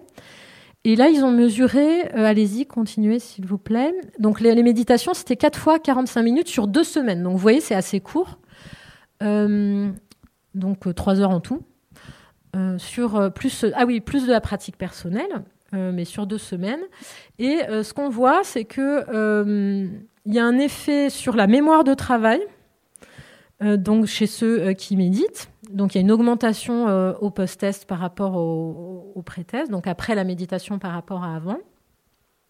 Euh, il y a une diminution des ruminations mentales. euh, et une augmentation des, des capacités euh, verbales. Il y a un test de lecture. Donc là, c'était dans un contexte universitaire pour montrer que ça pouvait euh, euh, améliorer les, capacités aussi, euh, la réussite universitaire. Alors là, il y en a une autre, mais on va passer vite. Alors celle-là, c'est sur un plus gros groupe, avec ce qu'on appelle un groupe d'attente. Donc ce sont des 600 adultes, quoi, qui ont été comparés aussi pour le bien-être. Donc ça pourrait contribuer à la santé mentale des étudiants, c'était des étudiants aussi, et euh, compléter l'aide psychologique habituelle. C'est ça qui ressort, c'est que c'est vraiment euh, un complément euh, pour, pour d'autres approches qui est très intéressant parce que c'est c'est gratuit. Bon, si vous devez payer un cours euh, d'un instructeur de mindfulness, euh, voilà, mais à partir de là, si vous avez acquis certaines méthodes, euh, vous pouvez les pratiquer chez vous, c'est gratuit. Il n'y a pas d'effet secondaire négatif sur la santé comme vous pouvez avoir avec d'addiction, avec des psychotropes ou autres. Je veux dire, en termes de santé, c'est quand même une plus-value intéressante. Euh, oui, continuez s'il vous plaît. Donc euh, les études, ce qu'elles montrent, c'est que euh, alors là, quand on fait des méta-analyses, ça veut dire qu'on prend plusieurs articles, plein d'articles, tous les articles qu'on peut, et on essaie de regarder, de les comparer entre eux et de, de tirer la substantifique moelle de ces ensembles d'articles. Donc ça montre qu'il y a un effet euh, marqué de diverses interventions. Donc là, ce sont des interventions en école hein, ou en université sur la résilience au stress, euh, les étudiants étant plus conscients et plus compassionnés dans l'ensemble. Et il y a une corrélation entre les mesures de pleine conscience auto-rapportées, c'est-à-dire la personne, elle déclare être plus capable d'être présent dans sa vie, et le bien-être. Et c'est inverse avec le stress perçu. Donc ça, ça rejoint, euh, ça étaye ce qu'a dit Stéphanie tout à l'heure. Euh, effectivement, il y a euh, un lien avec la fréquence. hein. J'ai oublié de parler de la fréquence dans ma réponse tout à l'heure. Euh, il semblerait que ça, c'est un facteur très important pour avoir les effets, c'est la fréquence, et que ce soit si possible sur une base quasi quotidienne. C'est-à-dire qu'il vaut mieux méditer euh, 5 fois euh, 10 minutes par jour dans la semaine qu'une fois 50 minutes. Les effets, ça va inscrire dans une, une régularité qui est plus, plus efficace. Alors là, je voulais euh, terminer un peu. euh, alors allez-y sur la méditation et l'éthique, qui est un peu mon dada. Alors le module que j'ai créé, là, je l'ai créé sur euh, sur la base du programme MBSR, auquel j'ai rajouté des éléments d'éthique. Et je l'enseignais à l'université de Montpellier où j'étais auparavant. euh, dans, en licence comme option de culture générale. Euh, il s'appelait Initiation à la méditation dans une démarche éthique et j'ai formé plus de 300 étudiants dans, dans cette. J'étais à la faculté des sciences à l'époque. Euh, donc c'est un module de, de 25 heures. Vous pouvez continuer. Il y, avait 6 fois 3 heures de cours, plus une journée de sortie en silence. Euh, et puis avec de, la théorie, des explications scientifiques, de la méditation, des exercices euh, et de la pratique en autonomie aussi. Les thèmes abordés, donc l'éthique, les valeurs, l'attention, le pilote automatique, la réduction du stress, la notion de fonctionnement duel, c'est-à-dire comment on fait deux. On fait deux euh, dans les jugements qu'on a, c'est bien, c'est mal, c'est moche, c'est laid, c'est euh, euh, ça fait envie, ça fait pas envie. Comment on fait deux par rapport entre ce qu'on ressent et ce qu'on pense. Voilà comment on peut juger, comme on a évoqué tout à l'heure. On a abordé ces questions-là. Contenu et mécanisme des pensées, le langage, tous les biais culturels qu'il y a dans le langage, quelle que soit la langue. Euh, la gratitude, la reliance, la bienveillance, l'empathie, l'apparentement avec la nature, la régulation et l'intégration des émotions, la joie, l'authenticité et la créativité. Euh, ensuite, donc, allez-y. Oui, je, voulais préciser par rapport à, à l'intervention de Célim à la transition tout à l'heure euh, que, alors, personnellement, j'ai jamais enseigné encore à des jeunes enfants ça. Je pense que c'est vraiment un enjeu. J'en parlerai pourquoi tout à l'heure. J'essaierai de développer pourquoi. Ceci dit, quand je compare euh, l'enseignement que j'ai fait à la fac de sciences à Montpellier à l'enseignement que j'ai fait euh, à l'université auprès d'adultes plus âgés, ce qui m'a semblé observer, c'est que euh, chez, donc chez ces jeunes qui n'étaient pas encore forcément déterminés professionnellement, d'accord, ils avaient 20 ans, ils étaient en deuxième année de fac, j'ai eu l'impression que ça les touchait plus parce qu'aussi ça répondait à un de leurs besoins. C'est-à-dire que quand on est plus jeune, on se cherche aussi, on ne sait pas où on va aller, euh, qu'est-ce qu'on va faire professionnellement. Et le fait d'avoir ces enseignements-là, ces pratiques et tout ça, ça leur a donné, euh, j'ai l'impression, ça, ça, ça, les a plus touchés, quoi, plus percutés de, de que c'est important qu'ils cultivent des tendances positives dans leur esprit, que, que ça, ça a des conséquences sur autrui. Et il euh, y en a qui, qui m'ont dit euh, avoir vraiment changé du tout au tout, si bien que leur, leur environnement ne, ne, les reconnaissait pas. Il y en avait, par exemple, qui étaient euh, tellement euh, avec un sentiment d'injustice, de colère contre la société, qui s'étaient rapprochés de groupes un peu violents, etc. Et a suivi le module, ils se sont dit non, c'est pas ça, je peux pas, je peux pas obtenir par la violence euh, la paix, quoi. C'est pas possible en fait. Donc je, suis, il avait une très belle formulation. Je, me suis aperçu que moi aussi, je suis l'autre de quelqu'un et que je ne dois pas faire à autrui ce que je voudrais pas qu'on me fasse. Donc j'ai eu l'impression que les prises de conscience étaient plus fortes, plus percutantes chez ce public-là. Et c'est aussi lié au fait, je pense, que toutes ces euh, habitudes qu'on a euh, de, de, fonctionnement, de mode de fonctionnement, avec ces ruminations, avec ces schèmes réactionnels, ce sont des habitudes. Et plus on avance en âge, plus les habitudes s'instaurent.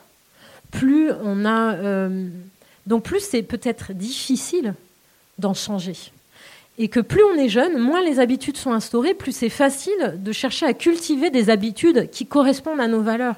Par exemple, des habitudes qui soient positives, positives pour soi, positives pour les autres. Et les, les étudiants qui participaient à ces modules-là, ils avaient des partiels à la fin? Alors, euh, j'étais obligée dans le cadre ouais. euh, de ce cadre-là. J'imagine qu'ils étaient, no ils étaient notés que sur une partie théorique, peut-être Ou Des... alors est-ce qu'ils avaient euh, un petit test justement pour, alors, pour mesurer voilà, les sessions Combien de pensées vous avez voilà. eu dans la minute Ce serait un test assez intéressant. Zéro Bon, ça pour ceux qui connaissent, c'est Elikaku. donc, le... non, là, dans ce module-là, oui, je devais évaluer. Donc, euh, en fait, j'avais des questions génériques sur un peu comment ils avaient vécu euh, le module. Et je, je, je notais s'ils y, y, répondaient. C'est-à-dire, si quelqu'un me disait euh, bah, Moi, le module, je suis passé à côté, la méditation, j'ai pas réussi à rentrer dedans. Je, dans les questions, je demandais à ce qu'ils expliquent pourquoi leur vécu et tout ça. Et à ce moment-là, je mettais la, une note aussi élevée que quelqu'un qui me disait Je suis rentré dedans, il est arrivé ci, ça, ça. Quoi. Et, et euh, alors, c'était plutôt un partage de leur vécu. Ouais. Parce que je, je pour moi, c'était pas cohérent vraiment de mettre une note, c'était une obligation institutionnelle. Et je voulais que, du coup, ce qui me rende, ce soit utile pour eux. Et je trouve que écrire sur son vécu, sur son expérience, ça développe la réflexivité, qui est une compétence éthique. Donc, même s'ils déclarent ne pas être entrés dans le module, par exemple, ce qui était la, minorité hein, d'entre eux, euh, eh bien, ça développe quand même la, la, compétence à être plus attentif à ce qu'on ressent, à ce qu'on vit, à être capable de le formuler, de le partager. Et c'est euh, et euh, c'était pas compliqué à mettre en place ce module dans un système éducatif euh, universitaire très normé, justement. Euh, alors, c'est pas une critique, hein, c'est que le système est comme ça aujourd'hui. Mais euh, justement, de, de alors je, je, vais extrapoler ce que vous venez de dire, mais de noter sur du, du ressenti, finalement. Euh, comment c'était Alors, c'est pas que ça, mais est-ce que c'était bien accueilli au début C'était accueilli avec curiosité De quoi? La manière de noter ou le module lui-même? Le, le, module en lui-même, en ah. fait. Euh bah, en fait, c'était marrant parce que tout. Ça, c'est un cheminement. Enfin, euh, personnellement, je conçois la vie vraiment comme un chemin d'apprentissage. Et la méditation, pour moi, c'est un outil excellent pour me rendre mieux compte de ce que je vis, de, de des conséquences. C'est ça l'éthique aussi de, de, de, mes actions, de mes manières de penser sur moi-même, sur autrui. Et, euh, et, je me suis aperçue quand j'ai commencé à enseigner à l'université que que j'avais plein de barrières, mais qui étaient uniquement des barrières mentales. C'est-à-dire, par exemple, j'avais des représentations sur euh, comment un prof il doit faire, euh, comment il doit être, comment il doit interagir avec euh, ses étudiants. Et que quand j'ai vu ça, je me suis autorisé plein de choses qui restaient dans un cadre tout à fait déontologique et qui, voilà, qui me permettaient d'être plus authentique en fait dans ce que je faisais. Et un jour, c'était, je suis partie vivre en Corée du Sud pendant un an, donc j'ai eu une prise de recul comme ça sur ma vie. Je me suis dit, mais en fait, c'est là-dessus que je développe mes recherches. Un enseignant-chercheur, c'est fait pour enseigner sur ses recherches. C'est ça que je veux enseigner. Je veux enseigner la méditation. Quand j'en ai parlé autour de moi, les, chercheurs, ils ont dit, mais non, alors, oh, tu parles pas de nous, tu dis c'est une initiative individuelle, nous, on veut pas nous mêler à ça. Euh, voilà. Ils disent, ça va jamais passer à la fac de sciences et tout ça, ils voudront pas. J'ai dit non, moi, je, j'essaye que ça peut faire. Au pire, ils disent non. Je dis, c'est, ça, c'est ça qui me correspond, c'est ça que j'ai envie de faire.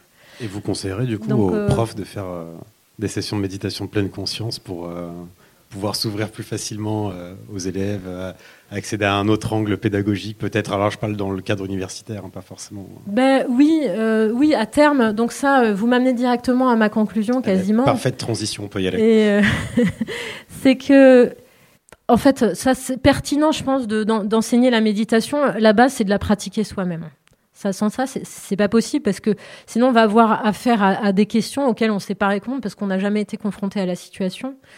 Euh, donc, euh, j'encouragerais plutôt à la pratique.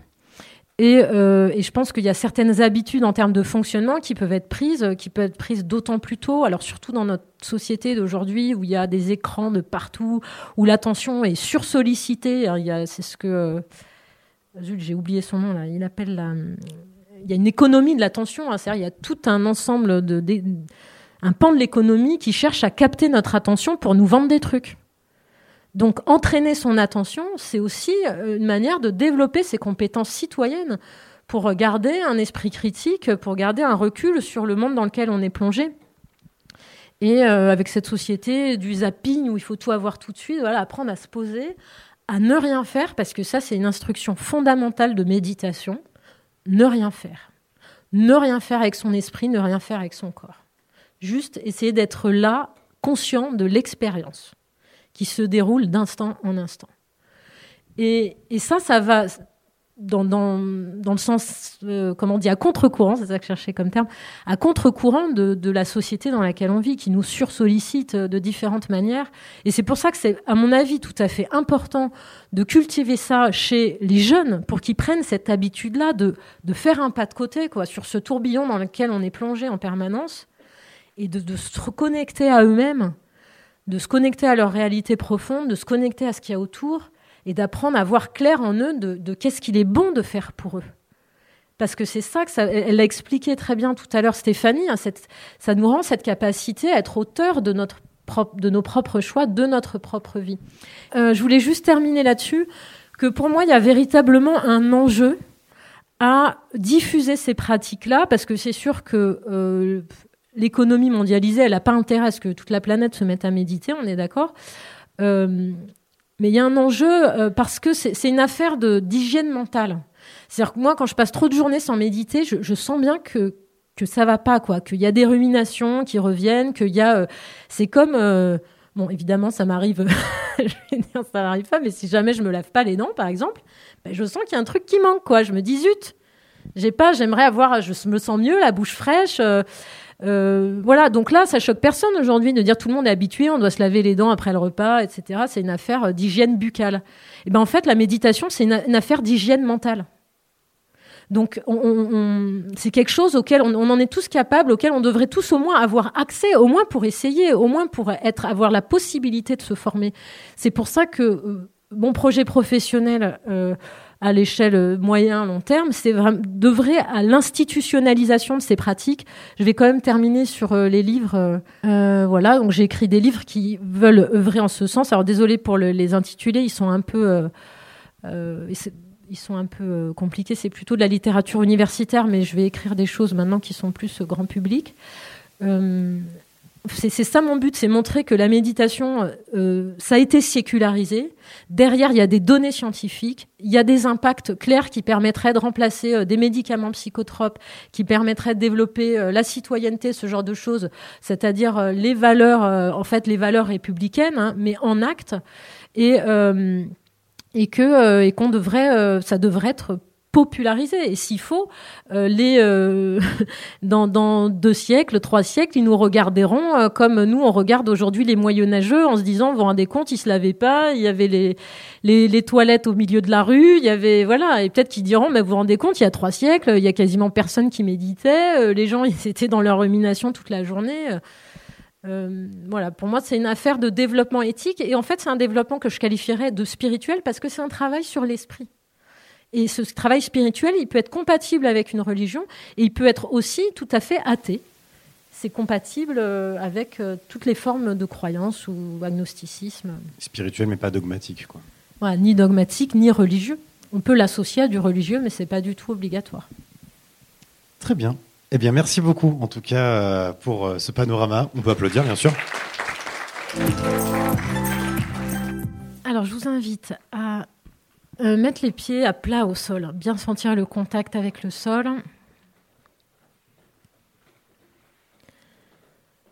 Essayez d'avoir euh, le dos droit si c'est possible.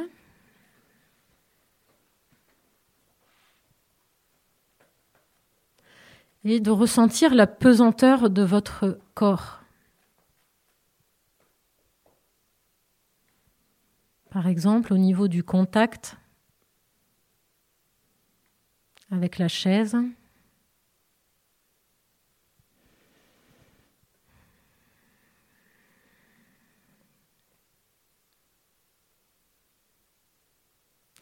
Sentir que votre corps est posé sur la terre.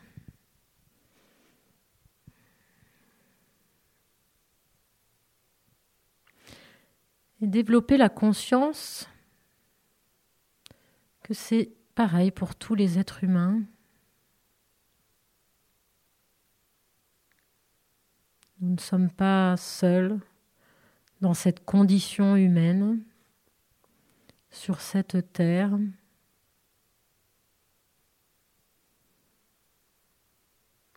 Nous sommes des milliards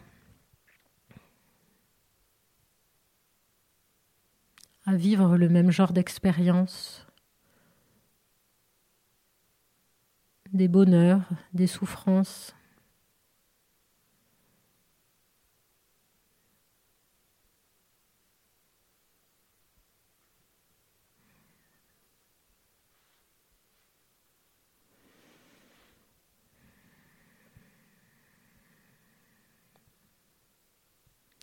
Pas dans les mêmes conditions extérieures,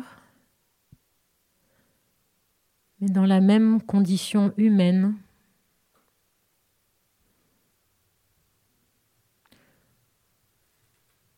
qui est changeante. Nous sommes nés, nous vieillissons, et un jour nous quitterons cette terre.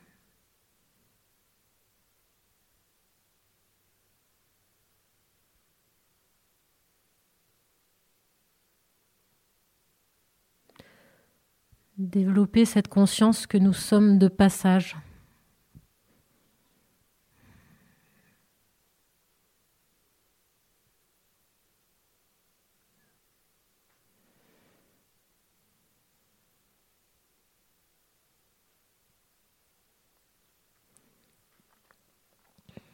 Et maintenant, je vous invite à formuler intérieurement la question Qu'est-ce qui est important pour moi? Qu'est-ce que je veux faire? Qu'est-ce que je peux faire de bénéfique dans cette vie? Pour moi? Pour autrui? Et pour tout le reste, pour l'environnement non humain.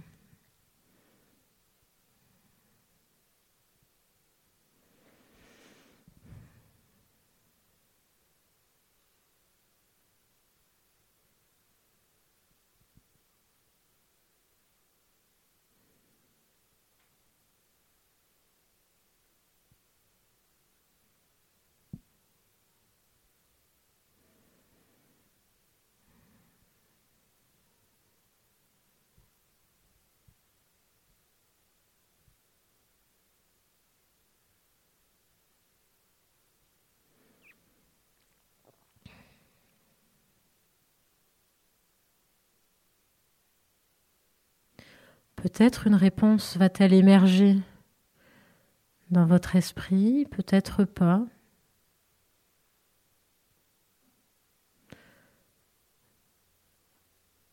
Ou pas tout de suite, vous avez semé une graine. Laissez-la se développer.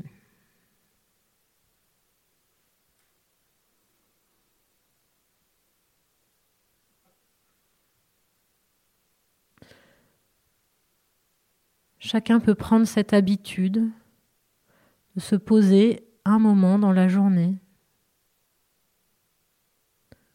pour simplement souhaiter, souhaiter que cette journée soit bénéfique pour soi, pour autrui et pour l'environnement non humain.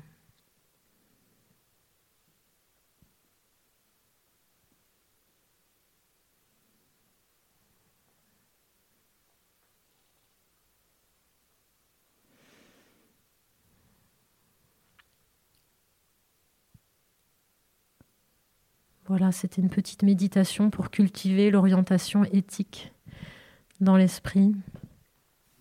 Les, questionnements jouent beaucoup aussi, en fait, de, ce que j'entends. Stéphanie, c'était euh, beaucoup plus sur euh, la connexion avec le corps, un peu. Il y avait beaucoup de références par rapport aux, aux différentes parties du corps, euh, etc. Et là, c'était presque finalement existentiel, en fait, de se poser des questions, de, de prendre le temps, en fait, de, de se poser des questions, voilà, sur presque quelle est notre place sur Terre. Enfin, c'est peut-être un peu, euh, un peu utopique de dire ça comme ça, mais est-ce que c'est ça le but en fait, c'est de se dire bon ben là pour une fois je me déconnecte du quotidien pour, euh, je débranche le cerveau entre guillemets pour me poser les bonnes questions.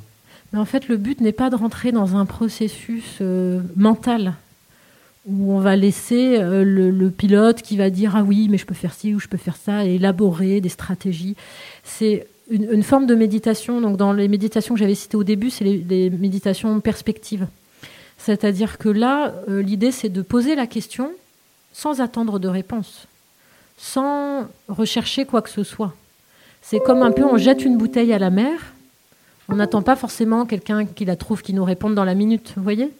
Et ça, on peut le faire quand on rencontre des difficultés dans la vie ou quoi que ce soit, on peut euh, poser intérieurement une question, quel est le meilleur choix pour telle situation? Qu'est-ce qui est, euh, par exemple, on est en conflit, quelle est la meilleure solution du conflit pour moi et pour l'autre?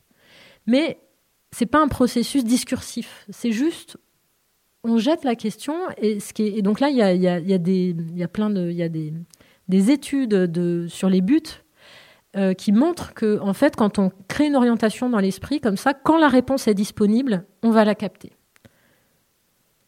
Et donc, si on pose une question comme ça, après, on l'oublie en quelque sorte. Et quand les conditions se réunissent pour que la réponse soit là, on va à ce moment-là être capable de la saisir, de la prendre en compte, ce qu'on n'aurait pas forcément fait si on n'avait pas eu ce, semer cette graine dans l'esprit, en fait, d'être, d'avoir cette orientation-là, d'être sur cet objet-là. Donc, ça, c'est une forme de méditation particulière. Eh bien, parfait. Merci en tout cas encore une fois, Elena Gege, Stéphanie de Rocha, qu'on peut encore applaudir pour ce petit moment. On a pu apprendre plein de choses, on a pu euh, pratiquer aussi.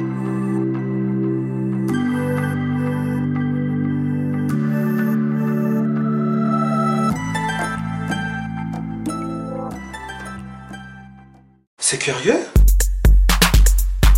Les afterwork curieux.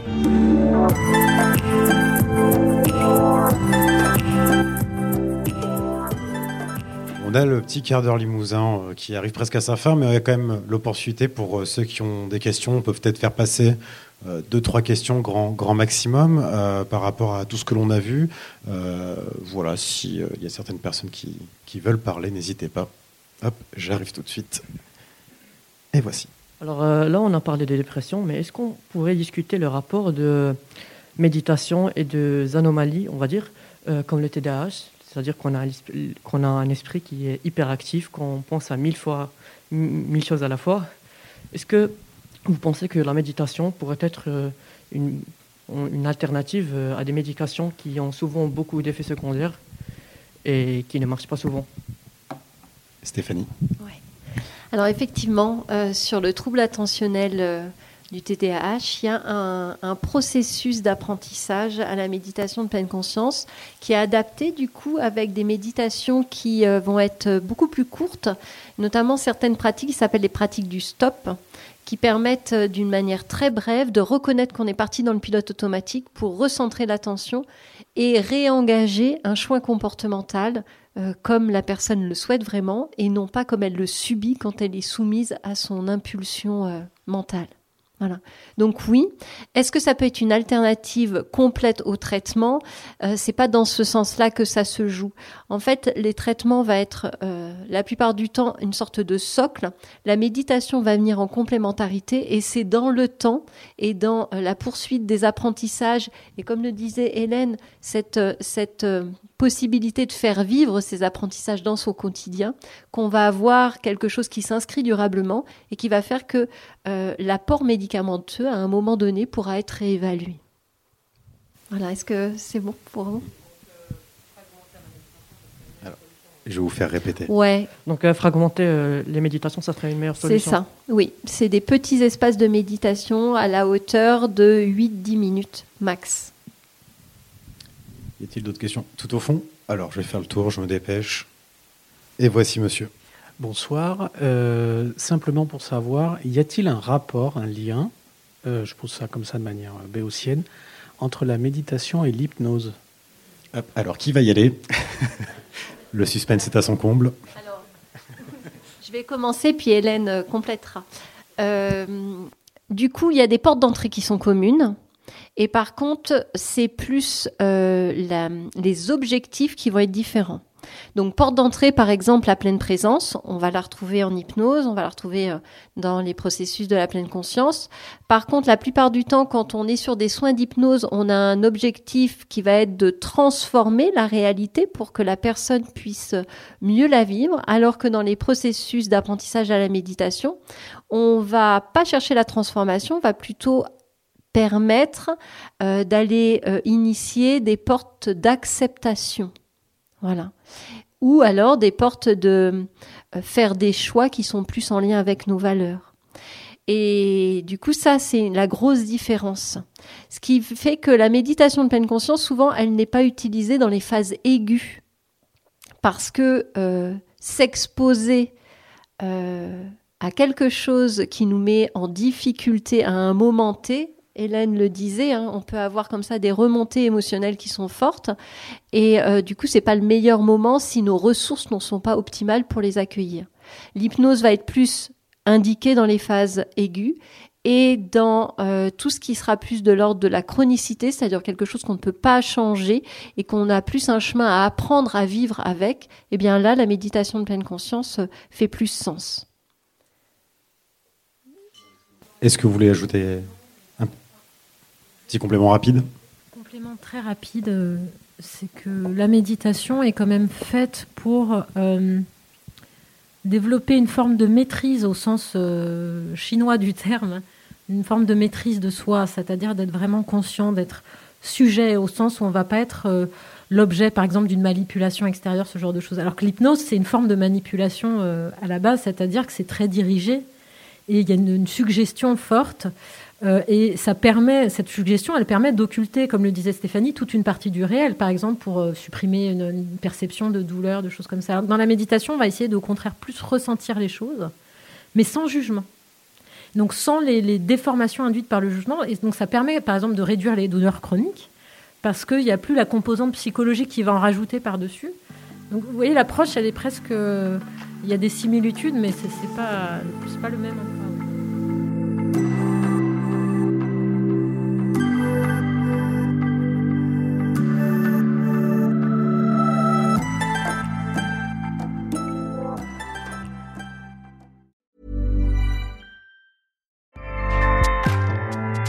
ACAST powers the world's best podcasts. Here's a show that we recommend.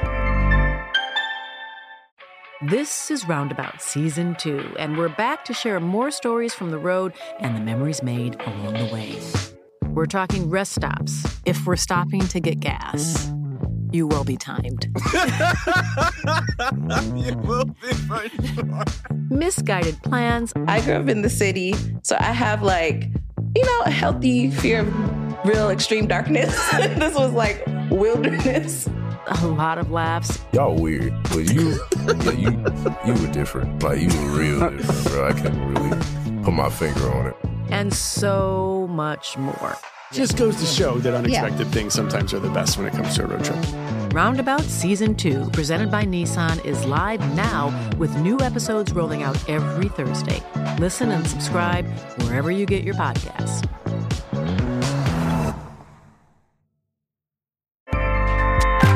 ACAST helps creators launch, grow, and monetize their podcasts everywhere. ACAST.com.